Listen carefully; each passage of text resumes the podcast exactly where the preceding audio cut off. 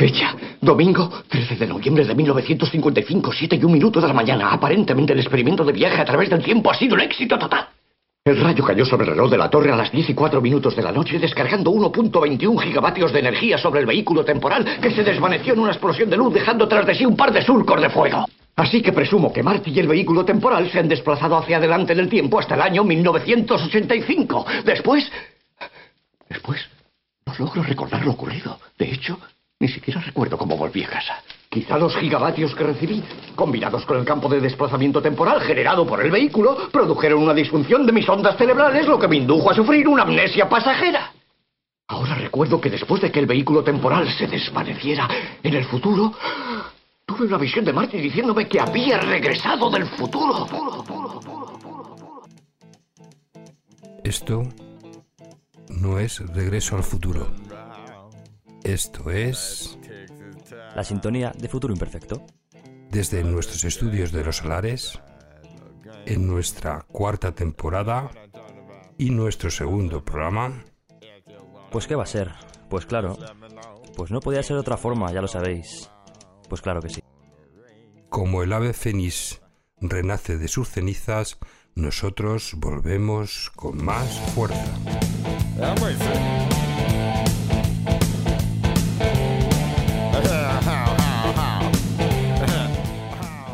Habla, Javi Pater.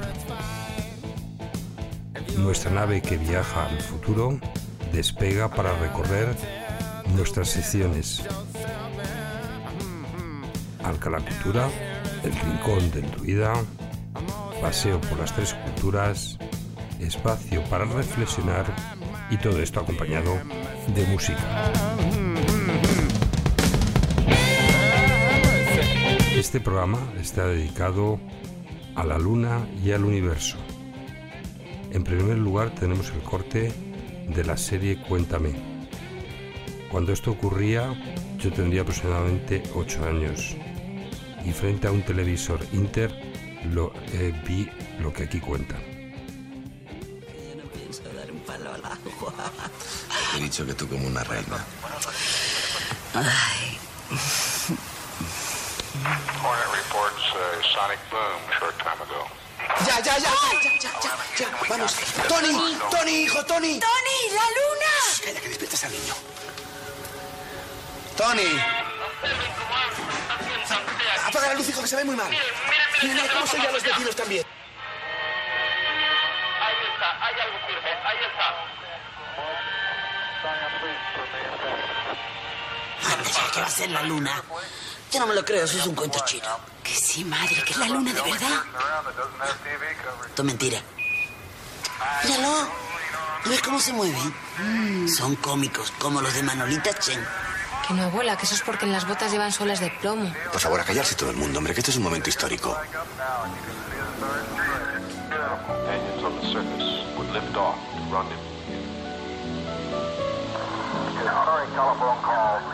En unos días en que en España todo lo más que podía pasar era que el Real Madrid ganara la liga o que el caudillo volviera a pescar como cada verano uno de aquellos atunes gigantescos, nosotros mirábamos embobados a aquellos astronautas por la televisión, con la boca abierta, casi con ganas de llorar. Ahí estaban, caminando despacito, nada menos que por la Luna, a cientos de miles de kilómetros de la Tierra. Fue un día que no olvidaré jamás.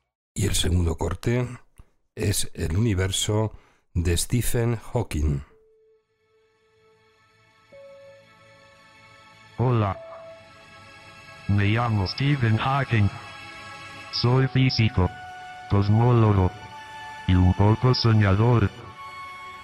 Aunque no pueda moverme y tenga que hablar a través de un ordenador en mi mente. Soy libre.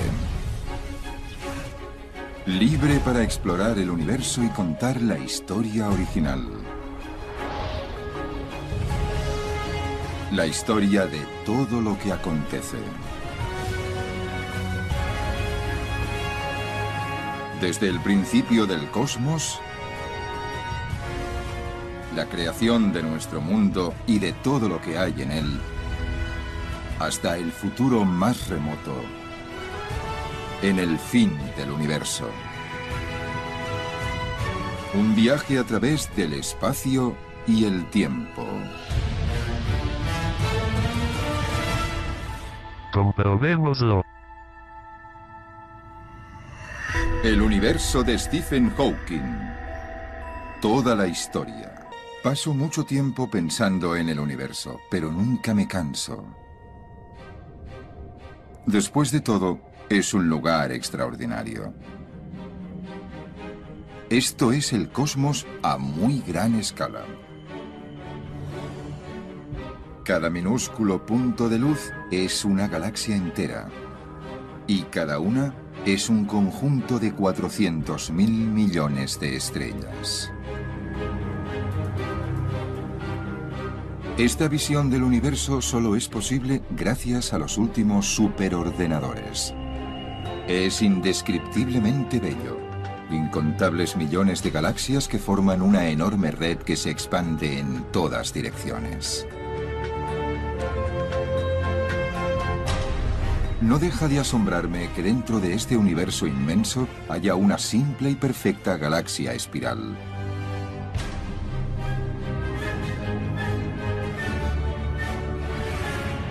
Y que dentro de esa galaxia haya una estrella amarilla de lo más común.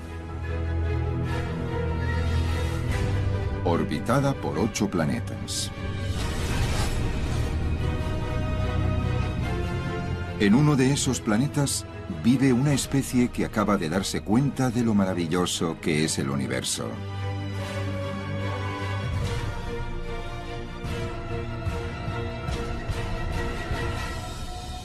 Nosotros.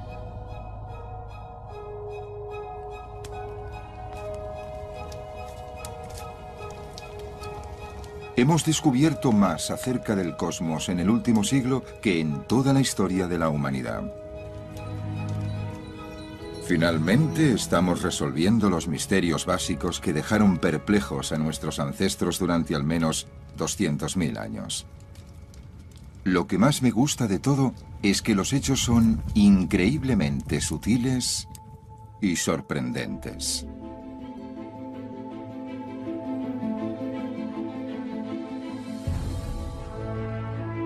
Vivimos al ritmo del sol y creemos que la Tierra y todo lo que nos rodea fue construido por las estrellas. Los hirvientes hornos de hidrógeno, como el Sol, fabricaron incluso los átomos de nuestras pestañas.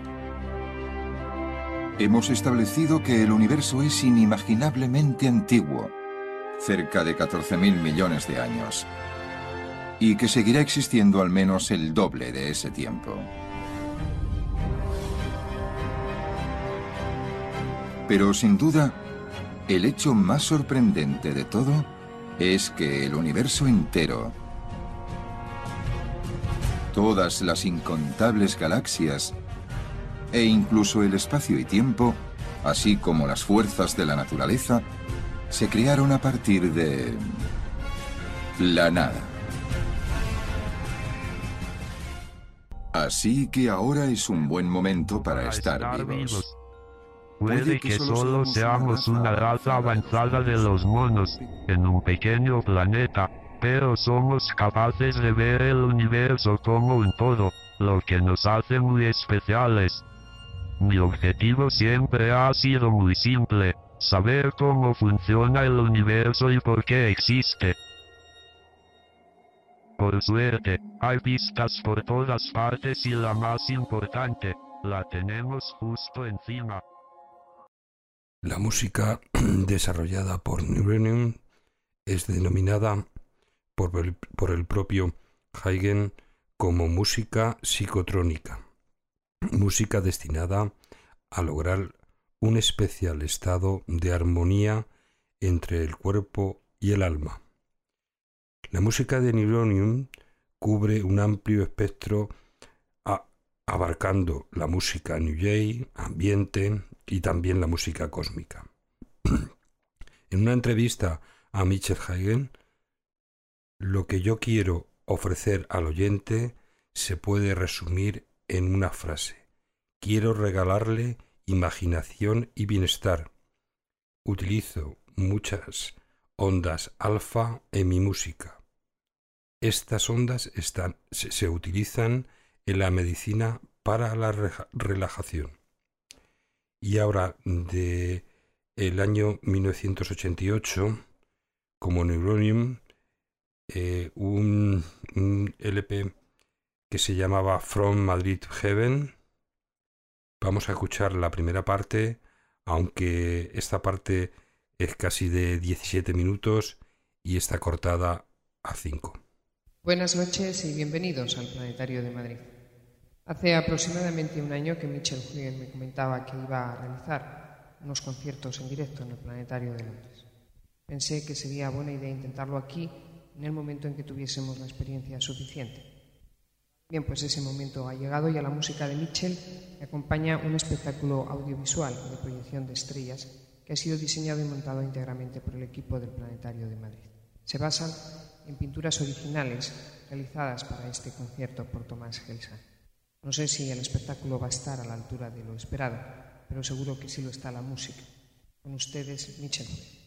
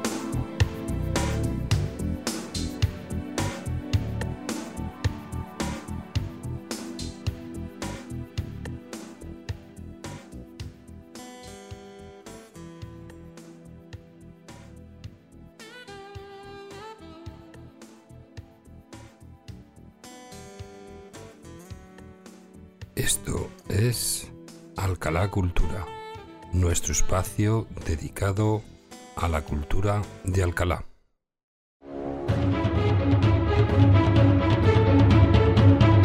Universal. Histórica. Cultural. Alcalá de Henares. Ciudad de Cervantes. Ciudad de las Artes y las Letras. Ciudad de las Tres Culturas. Ciudad Patrimonio de la Humanidad. Alcalá de Henares. Un viaje único. Una experiencia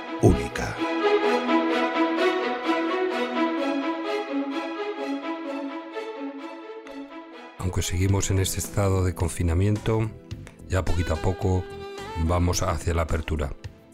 Eh, os vamos a recordar eh, una serie de sitios para que, bueno, cuando ya todo esto esté, como hemos dicho, eh, accesible, podráis visitar. Podemos empezar por el Jardín Botánico, en esta época también muy interesante.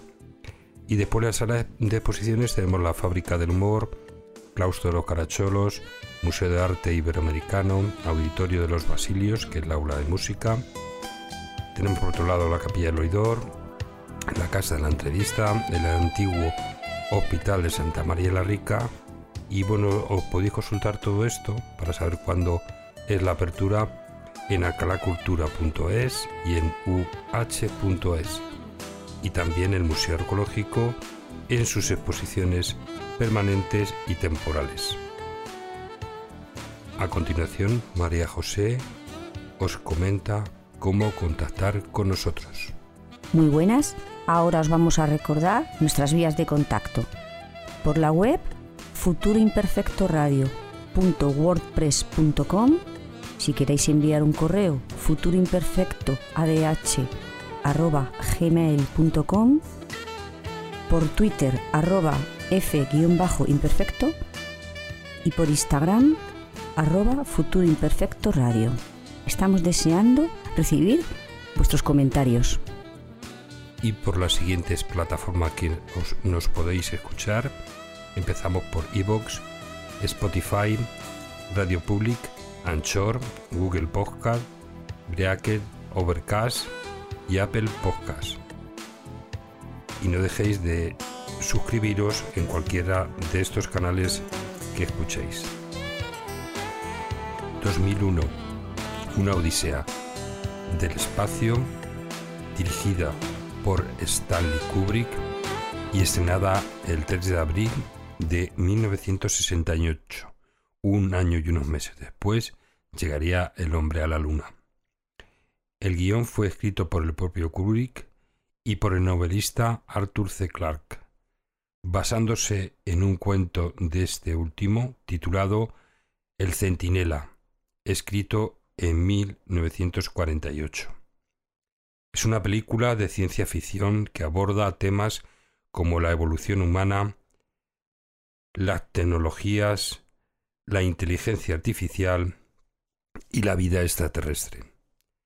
Se caracteriza por un notable realismo científico, por sus revolucionarios efectos especiales, por algunas de sus ambiguas y en algunos casos surrealistas, incluso psicodélicas imágenes.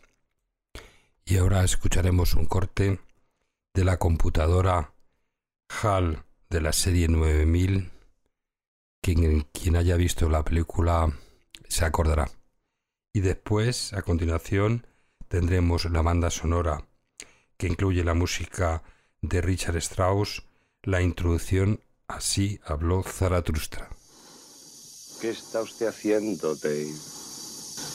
Dave, creo que tengo derecho a que conteste mi pregunta. Ya sé que no me he portado del todo bien, pero ahora puedo asegurarle con absoluta certeza que todo irá bien otra vez. Me siento mucho mejor. De veras que sí. Mire, Dave, usted está trastornado por esto.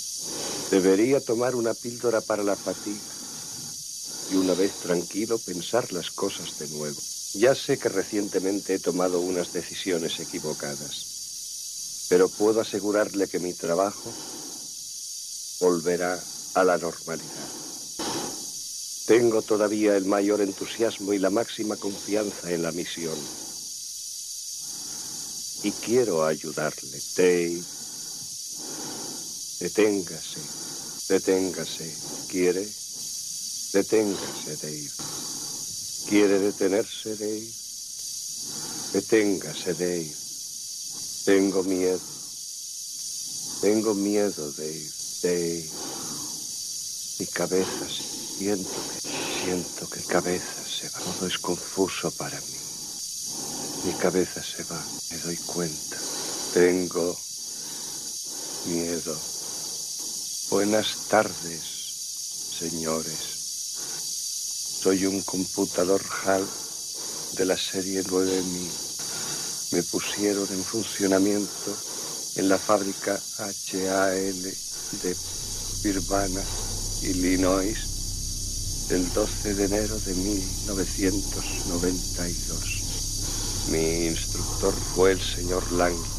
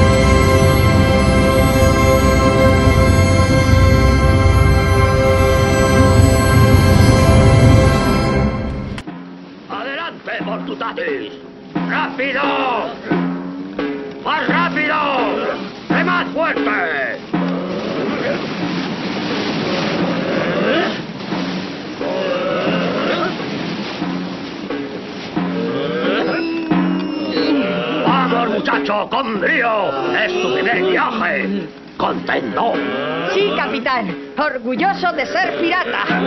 Estupendo, muchacho. Vas a vivir unas maravillosas aventuras en el mar.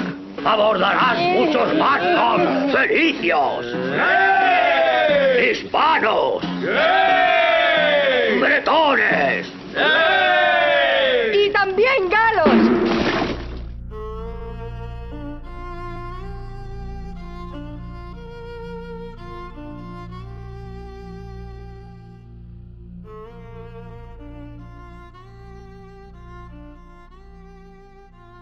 Esto es El Rincón del Druida, un espacio que se dedica a la música folk o tradicional, músicas que tienen un carácter étnico o de raíz. Y esta vez está dedicada este espacio al solsticio de verano, que ya está muy cerca. Eh, los antiguos griegos a los solsticios se le llamaban puertas.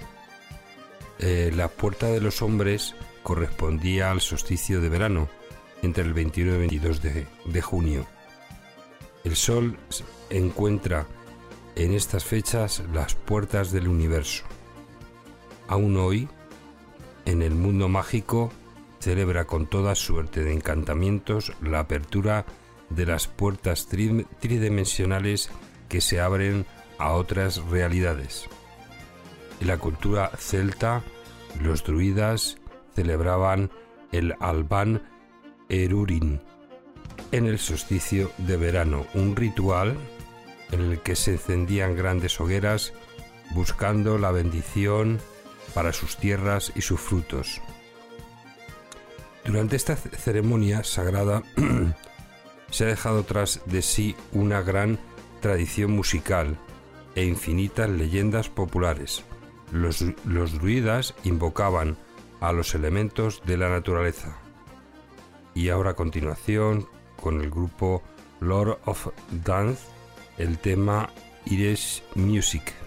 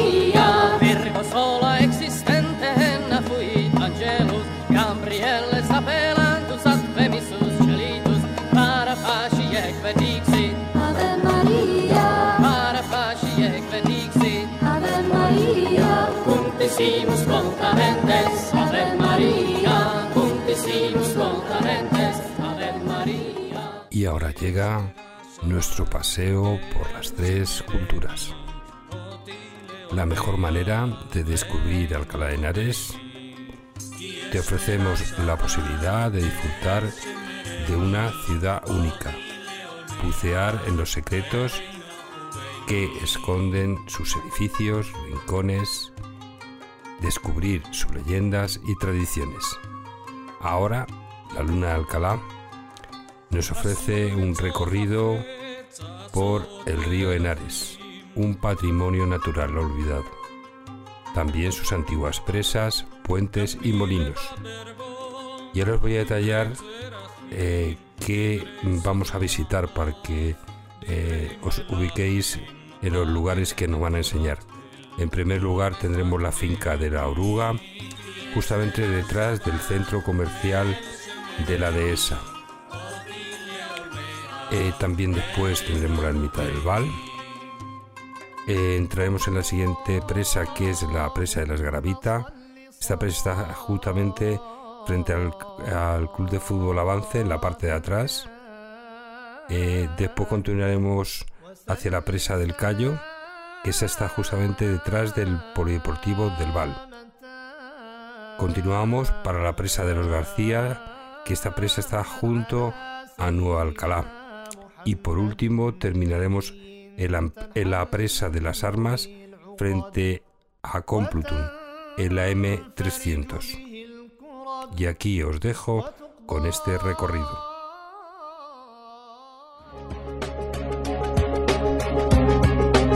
Me gustaría que las autoridades, sean del color que sean, que se preocuparan algún día de esto que hemos disfrutado tantos años, los que tenemos ya más de 80 años.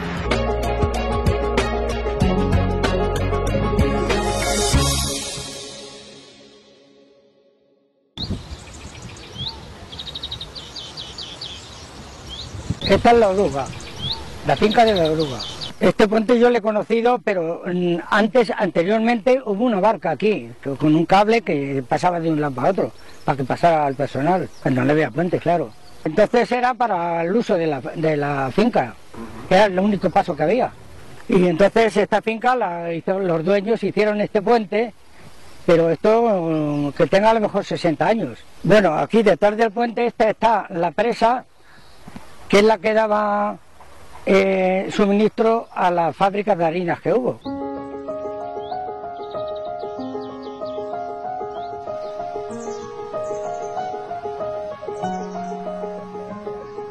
Esta presa se hizo en, en el siglo XX para una fábrica de luz para suministro de Alcalá de Henares, que fue una fábrica con todos los mejores elementos que había. Y entonces, después de ese, ser fábrica de luz, ya eh, se hizo fábrica de harinas. Como ves, esto está para un par de años que se ha eh, destruido todo, pero por ahí pasaba, por debajo de la casa pasaba el CAP. No había luz eléctrica y fue la primera vez que fue por contadores eléctricos. Y de aquí salía para todos la- incluso para pueblos de, de los alrededores de aquí de Alcalá.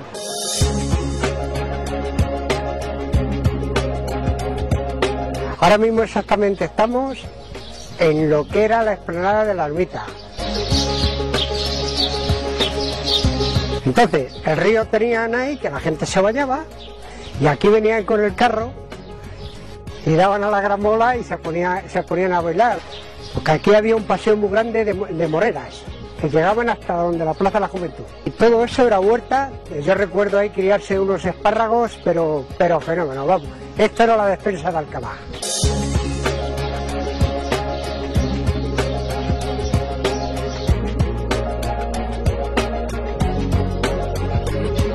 Aquí salían una serie de cables, uno a cada lado, ¿no? que iban de, pu- de puente a puente y te agarraba simplemente por tener estabilidad, pero vamos, Por aquí cruzaban los militares eh, al otro lado, porque es que a la vez esas terreras servían de campo de tiro.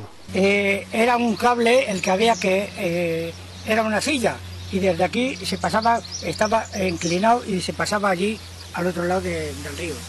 Esto era para enganchar la cuerda para luego traer el gor- el- la silla para acá, a su Ujú. destino.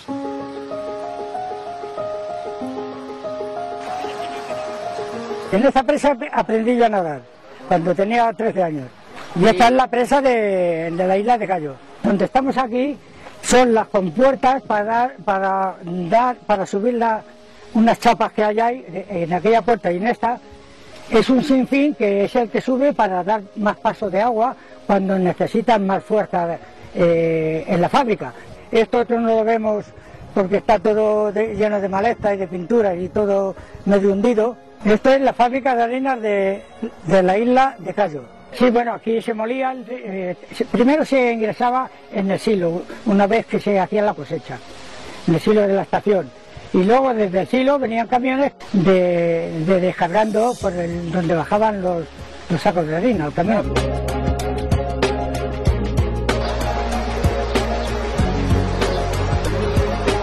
Concretamente esta es la presa de los Garcías. Eh, Como bien digo, aquí se retenía el agua para pasar al CAD que le tenemos aquí donde señalo. Pues eh, el agua venía por a la, parte de atrás, estaba el CAD y había como un remanente y luego salía, salía por aquí, por esta parte. Y venía a pasar por aquí a desembocar al lado del antiguo puente del Zulema.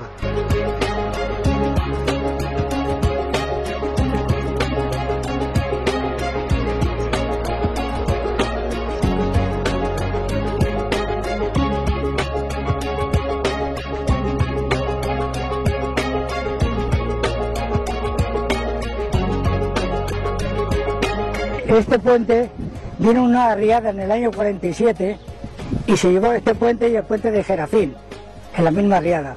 Y este ya cuando se hundió el puente. Esto fue la arriada del año 47. Esto se inundaba toda la finca de aquí detrás, inundado y hasta, hasta metros de agua por ahí, hasta la puerta del vago iba. Y la segunda que yo conocí entró en mi casa, en el río Júcar. Entró una, una cuarta de agua ahí.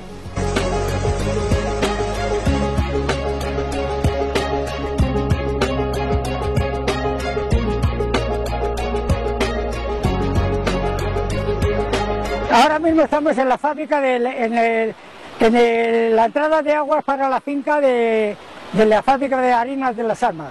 Y aquí tenemos la entrada del CAD, que da, es la que da la fuerza del agua a la producción de agua de la, de la presa de las armas. Antes había dos piedras aquí, aparte de estas eran piedras, piedras originales. Y estas las ponían una encima de otra. Y el grano iba entrando entre medio de las dos. Y ahí girando es cuando se molía. Aquí se molía el trigo, pero aparte de eso, también se fabricaba macarrones, eh, sopa de estrella. La verdad es que cuando empezó a venir la industria aquí a Alcalá, pues esto. No, Sí, abandono ya porque ya había otros medios más modernos. Podríamos estar más orgullosos todavía si alguna de estas hubiera conservado, que se ha podido conservar. Por ejemplo, esta, que yo he estado dentro después de años parada y he visto la maquinaria dentro. Esto podría haber sido un museo para Alcalá, quizá esta es la más importante. Una palabra, que esto tenía mucha vida y todo, todo, todo gracias al agua del Henares. Es mm, las venas, la sangre de Alcalá.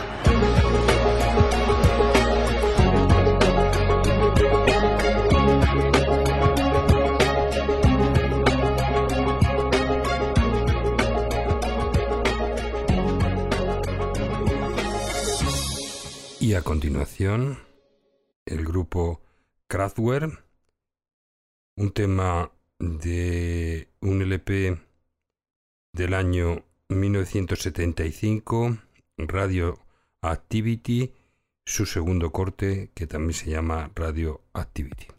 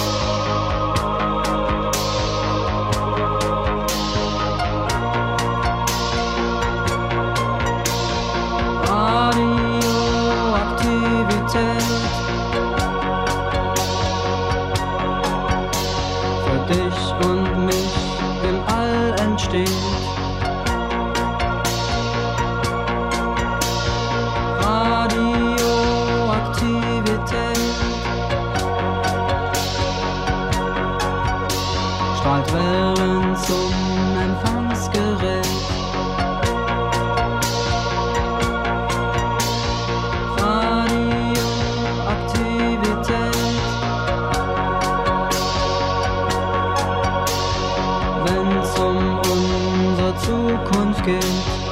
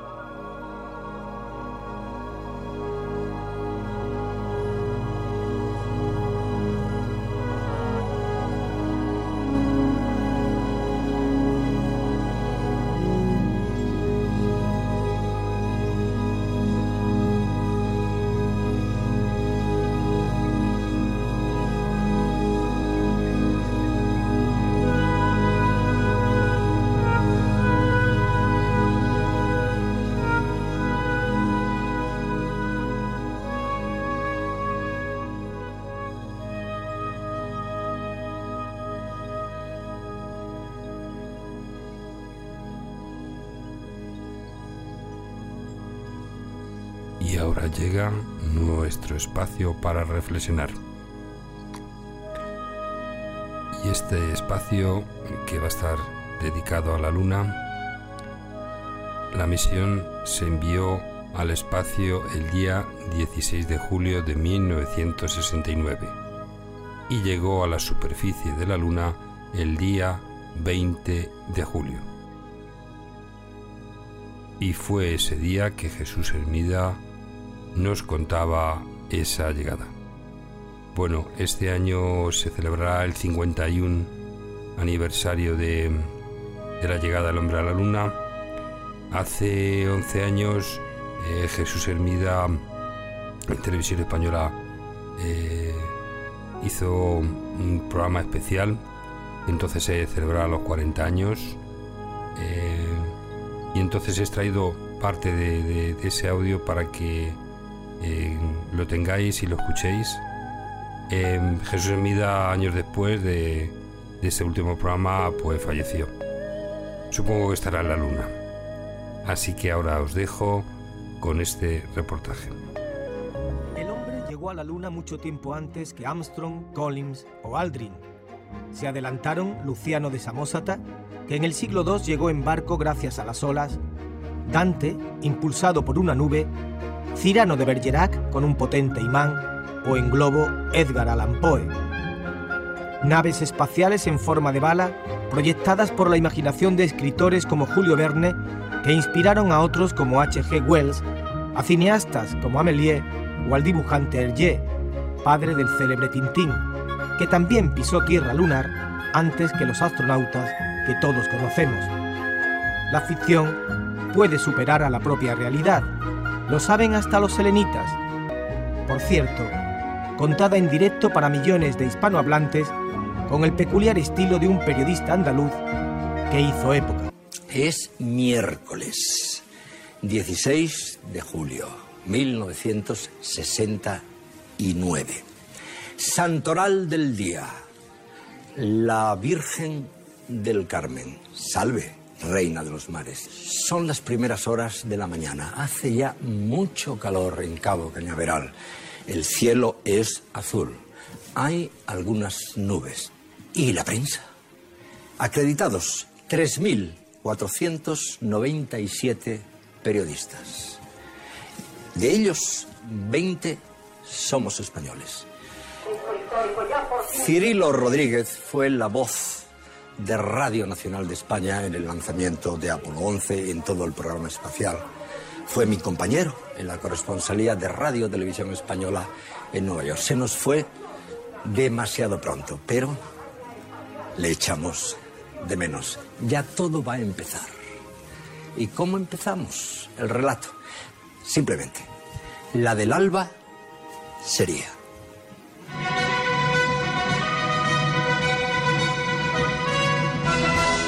Aún es madrugada en Cabo Cañaveral, pero los astronautas ya están despiertos.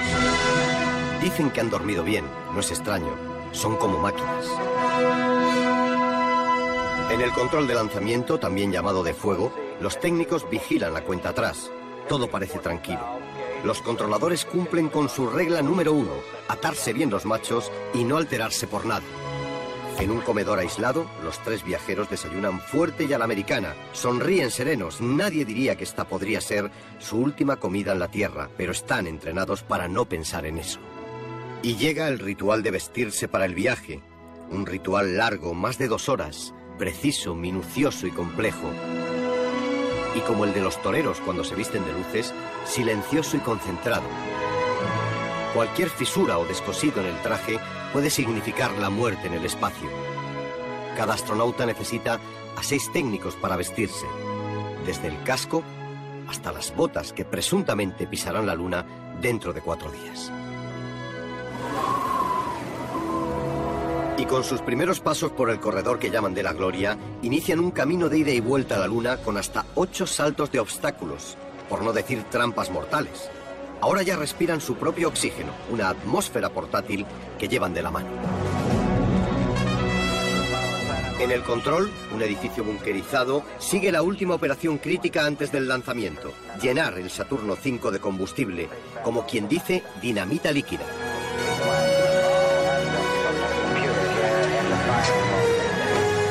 Ya en la plataforma, la número 39, suben en ascensor los 36 pisos del cohete.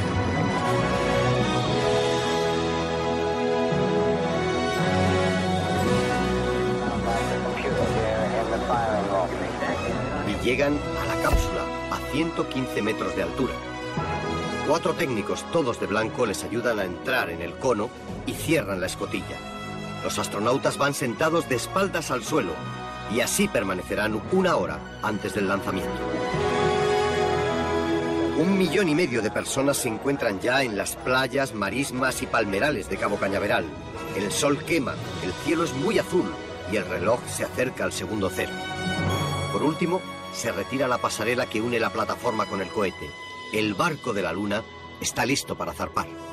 El control se dispone a encender la mecha. Es un momento tenso, casi cinematográfico. El final de la cuenta atrás, que empieza en el segundo 12. 12, 11, 10, 9, ignition sequence starts. 6, 5, 4, 3, 2, 1, 0. All engine running.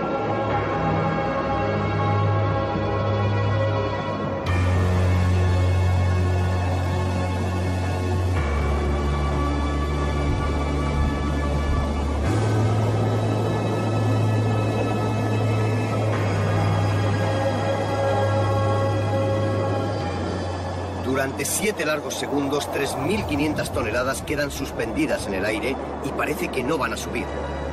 Lentamente empieza a moverse entre una llamarada blanca y naranja. Su estruendo ensordece, la tierra vibra. Más de un millón de gargantas gritan, Go, go, sube, sube. Entre el fragor y la trepidación se oye la primera palabra de los astronautas. Es un grito de júbilo y desafío. Todo va bien. Han superado la prueba de fuego. La sangre de Armstrong circula a 110 pulsaciones por minuto, la de Aldrin a 88 y la de Collins a 99. Armstrong piensa que las posibilidades de éxito de la misión son 50-50, un 50%.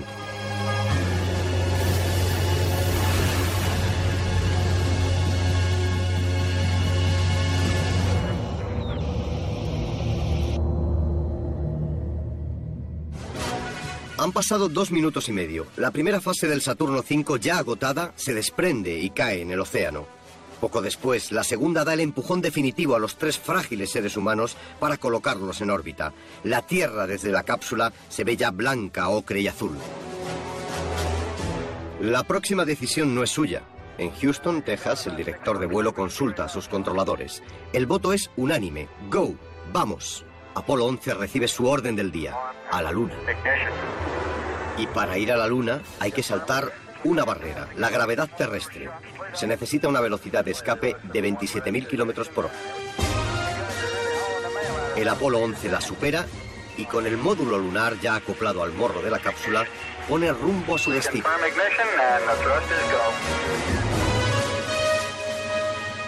Durante tres días, los astronautas nos mostrarán todo lo que hacen, afeitarse, comer, oír música, música country. Solo ocultan una cosa, el ovni que han visto y que les acompaña. Estas son imágenes idílicas, conocidas y casi infantiles, muy diferentes a las que veremos cuando llegue el cuarto día, el día de la gran verdad aún desconocida. El sábado 19 de julio, Apolo 11 llega a las cercanías de la Luna y atrapado por su leve pero firme gravedad, entra en la órbita de nuestro satélite. Armstrong, Aldrin y Collins encuentran maravilloso el desolado paisaje lunar. Otros han estado allí antes que ellos, pero a nadie se le ha dicho nunca lo que a ellos se les va a decir, si es que al final se les dice. El plan de vuelo establece que una vez en órbita, Armstrong y Aldrin pasen al módulo lunar, digan adiós a Collins y naveguen por su cuenta.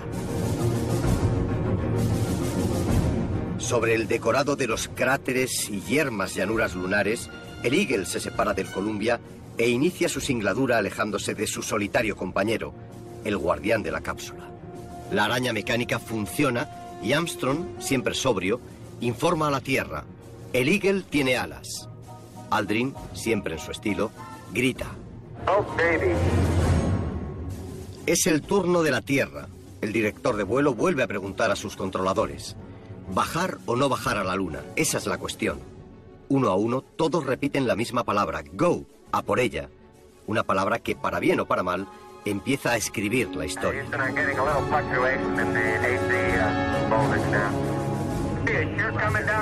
Uh, Descender a la superficie de la Luna no se ha hecho nunca. No se sabe si se puede hacer. Y si se hace, no se sabe si se puede volver. A 15.000 metros sobre el suelo lunar comienza el descenso. Aldrin a la derecha, Armstrong a la izquierda, los dos van de pie. Cada uno tiene su ventana por la que ven cómo la luna se acerca más y más. Van con el piloto automático y tienen prefijado su punto de alunizaje, una pequeña llanura en el mar de la tranquilidad. Todo va bien, sorprendentemente bien. Y de pronto, a solo 1500 metros del suelo lunar y a dos minutos del alunizaje, salta la alarma. El pequeño ordenador del módulo se bloquea. Armstrong y Aldrin dejan de mirar por sus ventanas y se concentran en ese problema. No saben qué pasa. Houston tampoco. El director de vuelo está a punto de abortar la visión, pero ambos, los de allí arriba y los de aquí abajo, deciden seguir adelante, ocurra lo que ocurra, sea como sea. En el control saben que están al borde de un desastre colosal. El silencio es insoportable.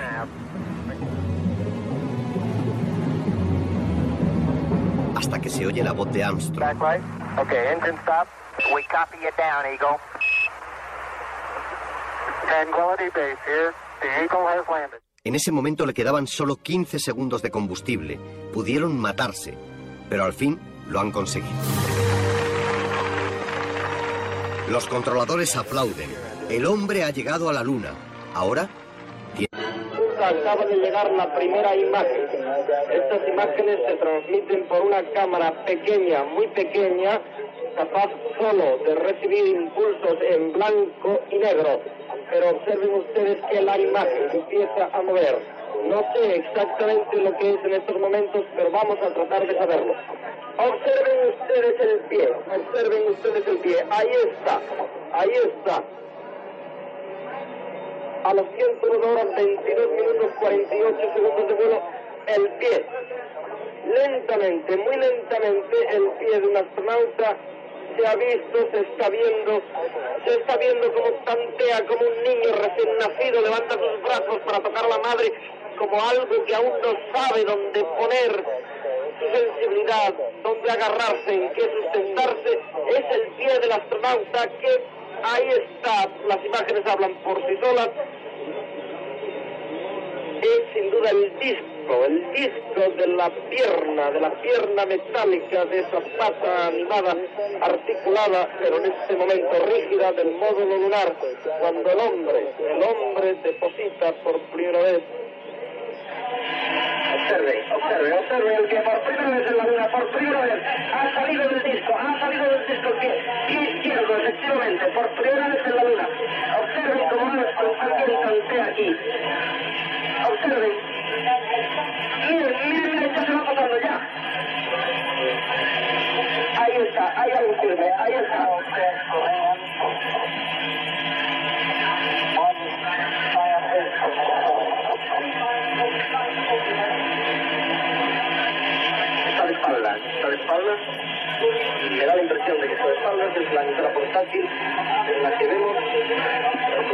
el caso, realmente no puedo distinguir si es.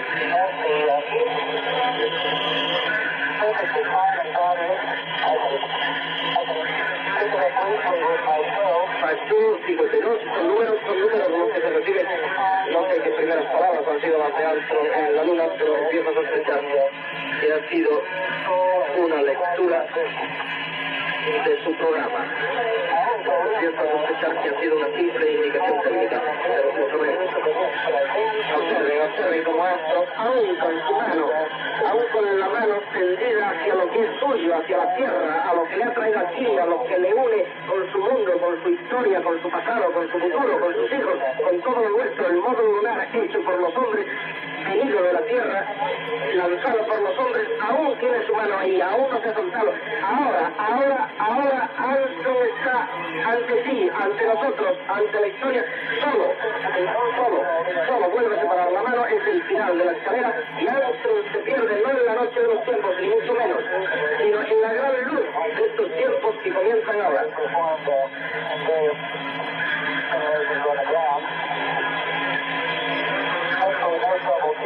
Vuelve otra vez, a apoyar sus manos, intentaré eh, descifrar lo que están diciendo en estos momentos.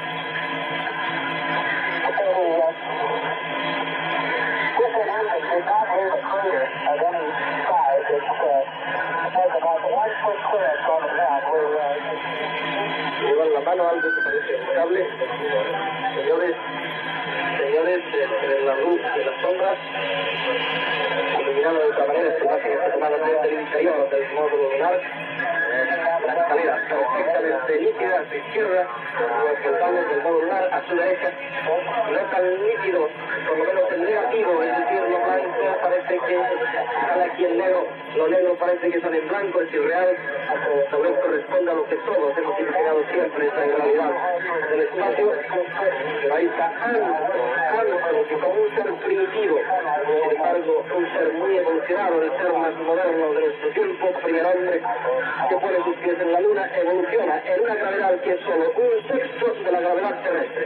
Ellos han informado que podían vivir perfectamente en esa gravedad dentro del modo lunar, pero están experimentando ahora eh, fuera del modo lunar en la luna. Y como ven ustedes, el realizador de este programa súper extraordinario puede utilizar dos cámaras.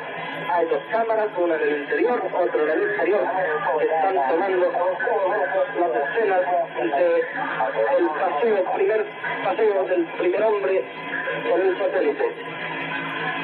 Resulta ingenuo, resulta innecesario, pero suena hasta frío decir que lo que estamos viendo es el primer hombre en la luna.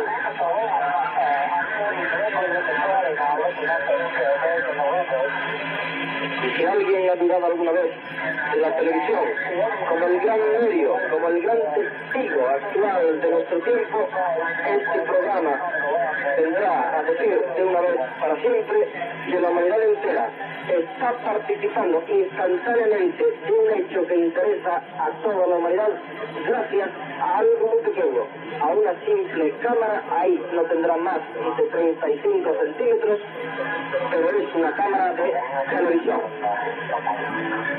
Exactamente un después de las 15 horas, tiempo Houston, Jesús Hermida, Televisión Española, vez más, buenas noches, grandes cordiales saludos desde Houston. Pues veréis, se divorciaron de ella casi tan rápido como de ella se habían enamorado. Quizá, quizá porque les salió demasiado cara. El proyecto Apolo les costó a los norteamericanos 25 mil millones de dólares de los años 60, que ya eran dólares y ya eran millones. Pero, en cualquier caso, también se olvidaron de ella, porque no había nada, como ha dicho Manuel, y porque es la condición humana. Apenas pasadas las glorias del Apolo 11, el interés de la gente por la aventura lunar empezó a desvanecerse. Los viajes ya ni se transmitían en directo por televisión y los norteamericanos ya no querían gastar su dinero en paseos espaciales.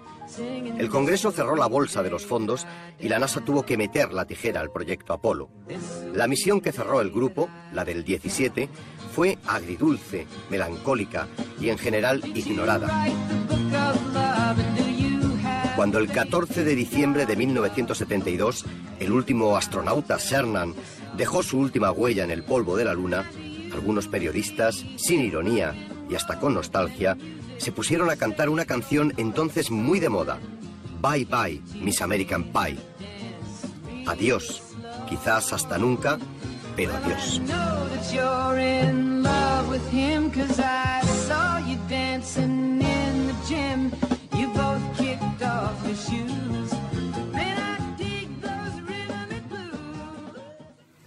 Ya han pasado 40 años. Bye bye, Miss American Pie.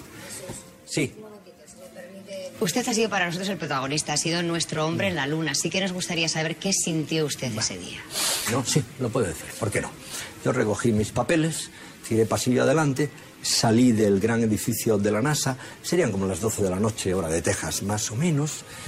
Era una noche espléndida, por amor de Dios. Venía la brisa del Golfo de México, que está cerca.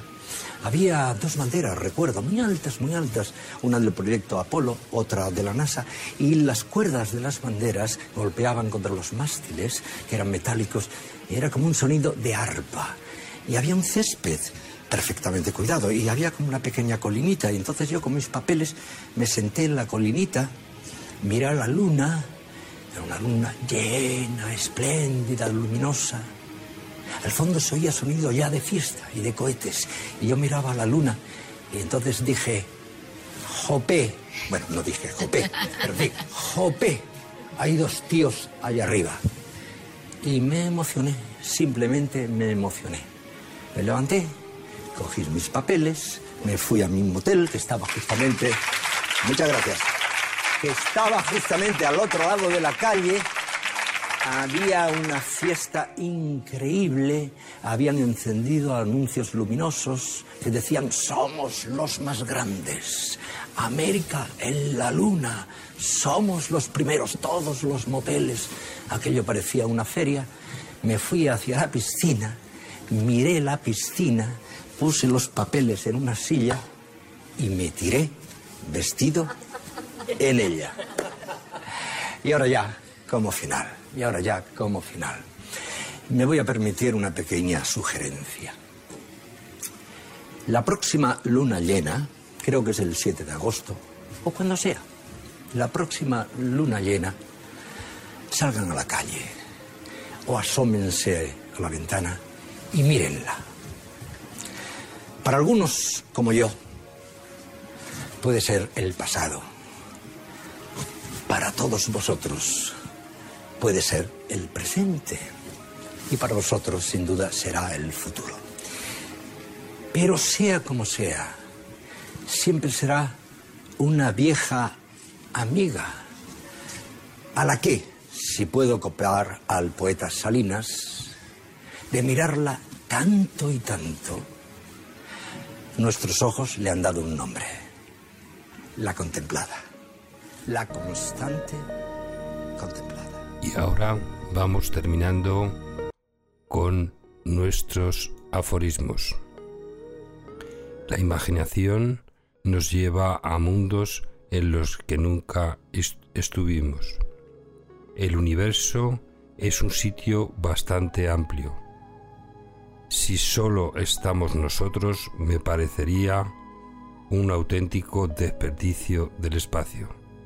Carl Sagan el mar no sabe nada del pasado.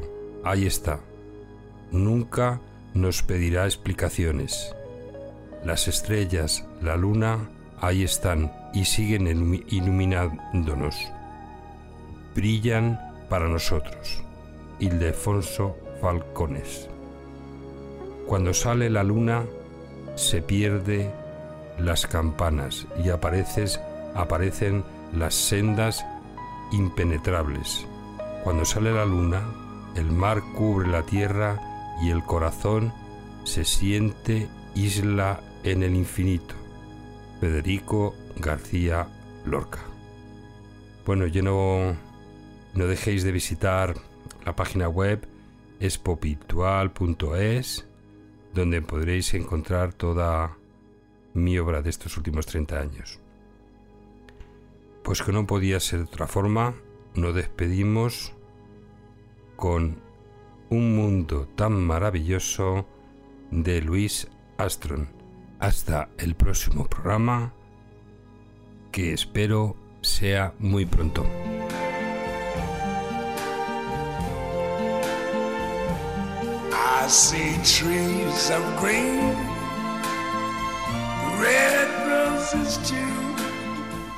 I see them bloom for me and you. And I think to myself, what a wonderful world.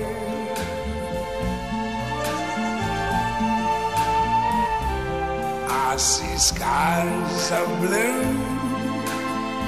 and clouds of white, the bright blessed day, the say sacred night, and I think to myself, what a wonderful world.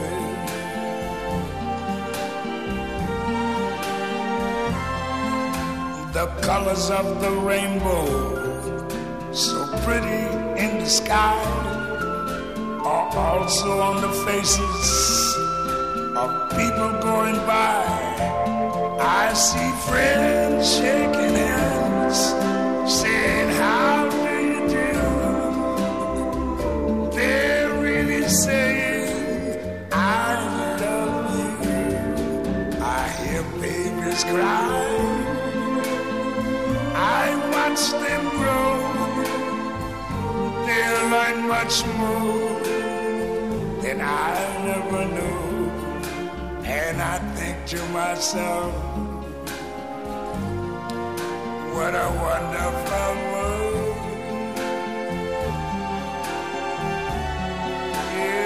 Yes, I think to myself, what a wonderful